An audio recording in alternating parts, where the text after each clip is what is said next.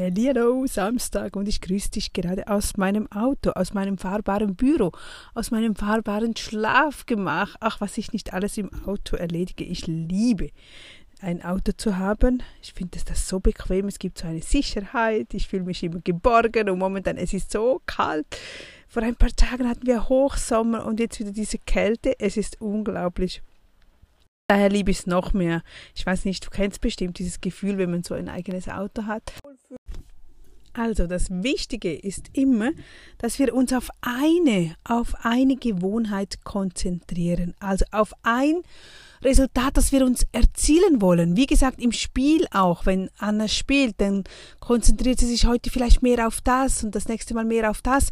Aber wenn wir uns auf sieben oder zehn Dinge konzentrieren oder fokussieren müsst, dann tun wir am Ende nichts. Daher ist es auch so vorteilhaft, wenn ihr am Tag zwei bis drei Prioritäten setzen und immer hauptsächlich an diese zwei bis drei Prioritäten denken und umsetzen und nicht zehn Dinge, zwanzig Dinge und am Schluss, ähm, was habe ich jetzt gerade getan? Äh, eigentlich nichts, oder? Also wirklich Fokus, eine Gewohnheit, nicht auf sieben andere auch noch. Und dann setzt dir ein konkretes Ziel. Was möchte ich heute? Heute möchte ich speziell auf das achten. Und dann verfolgst du das und überwachst den Fortschritt. Also du achtest dann darauf, habe ich es auch umgesetzt, mache ich das auch wirklich? Gerade wenn wir etwas Neues ein, reinbringen wollen in unseren Alltag, mehr Wasser zu trinken, oder du kannst auch eine kleine Challenge mit dir selbst machen. Eben mehr Wasser zu trinken, den, den Übungen mehr im Alltag einzu, ja, einzubinden, Spaziergang zu machen, Meditation, eine neue Sprache zu lernen, egal was es ist, aber definiere ein Ziel, eben ein kleines Ziel, wo du dir dann als Gewohnheit setzt, dich am Tag auf das zu konzentrieren.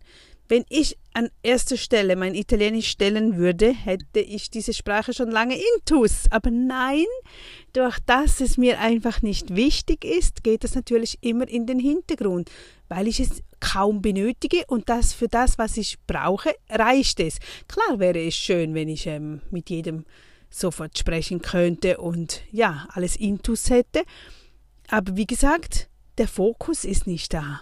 Und wenn der Fokus nicht da ist, dann wir, werden wir das nicht können. Wenn du gerne mehr Dehnbarkeit in deinem Körper möchtest, dann müssen wir einfach jeden Tag gewisse Dehnungen, Dehnübungen tun und machen und diese eine Gewohnheit kommt dann in unseren Fokus rein und dann können wir das auch umsetzen. Und am Abend kann ich überlegen, bin ich besser geworden? Ja. Oder nach vier Tagen, nach zwei Wochen wirst du den Fortschritt garantiert sehen, wenn du ganz einfach zu deinen Zehen runterkommst. Ich finde denen so etwas von wichtig, weil ich auch einen Körper habe, der nicht so dehnbar ist und da finde ich es gerade noch wichtiger. Es hat so viele Vorteile, wenn wir uns gut dehnen können. Also wirklich ganz, ganz viele äh, Vorteile. Kannst du mal googeln gehen. Das ist eine spannende Sache. Ich denke, daher ist auch das Yoga so gut, so toll, weil das Yoga so viel Nebeneffekte hat, an die man gar nicht denkt.